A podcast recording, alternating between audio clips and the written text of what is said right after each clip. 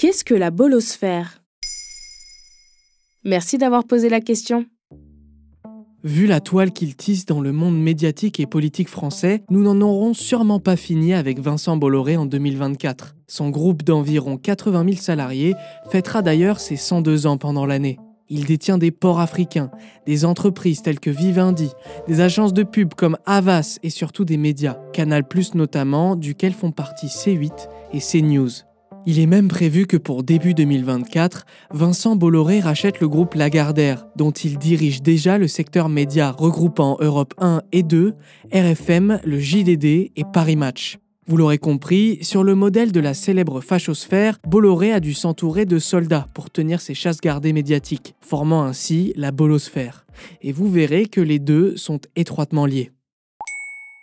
Qui fait partie de la bolosphère L'éventail est assez large, la personne la plus connue étant Cyril Hanouna, qualifié comme le roi du PAF. On compte aussi des humoristes comme Gaspard Proust, par exemple connu pour ce type de chronique sur Europe 1. Plutôt que défiler contre l'antisémitisme, moi j'inventerais le happening, boire du champagne pour les décollages. Imagine, on organise une immense garden party ouverte à tous les citoyens sur un toit de l'aéroport d'Orly-Droissy.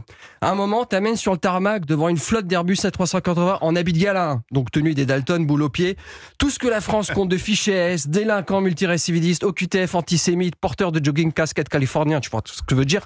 Franchement, toute la confrérie des petits anges, Hop, tu me charges tout ça dans la soute, direction plein sud, une escale à Cayenne pour les nationaux, et là je pense que d'un coup, il y aurait moyen de transformer une forme de désespoir en grande fête républicaine. Dans la bolosphère, on dénombre aussi des journalistes, beaucoup de journalistes. Jean-Marc Morandini, présentateur sur CNews, condamné à 6 mois de prison pour harcèlement sexuel. Sonia Mabrouk, présentatrice chez Europe 1 et CNews, s'en prend aux antiracistes, aux féministes et aux écologistes à l'antenne. Et pour finir, Geoffroy Lejeune, ex-directeur de Valeurs Actuelles, un magazine monarchiste et d'extrême droite, et maintenant le chef de la rédaction du journal du dimanche. On estime l'audience du JDD à un peu plus d'un million de personnes en 2023.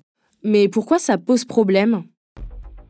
Déjà, on ne peut pas dire que la bolosphère soit maîtresse en ce qui concerne la neutralité de l'information. Sur tous les médias contrôlés par Bolloré, les invités sont majoritairement d'extrême droite, les sujets sont majoritairement racistes et les journalistes à l'antenne sont majoritairement liés au Rassemblement national et à Reconquête. Et c'est bien là le problème. Par exemple, Éric Zemmour, premier membre de la bolosphère, se présente aux élections présidentielles 2022 comme président de son parti d'extrême droite, Reconquête. À l'époque, il est la personnalité politique la plus invitée pendant la campagne dans les médias Bolloré. L'extrême droite est donc mise en avant de manière exagérée dans ces médias-là.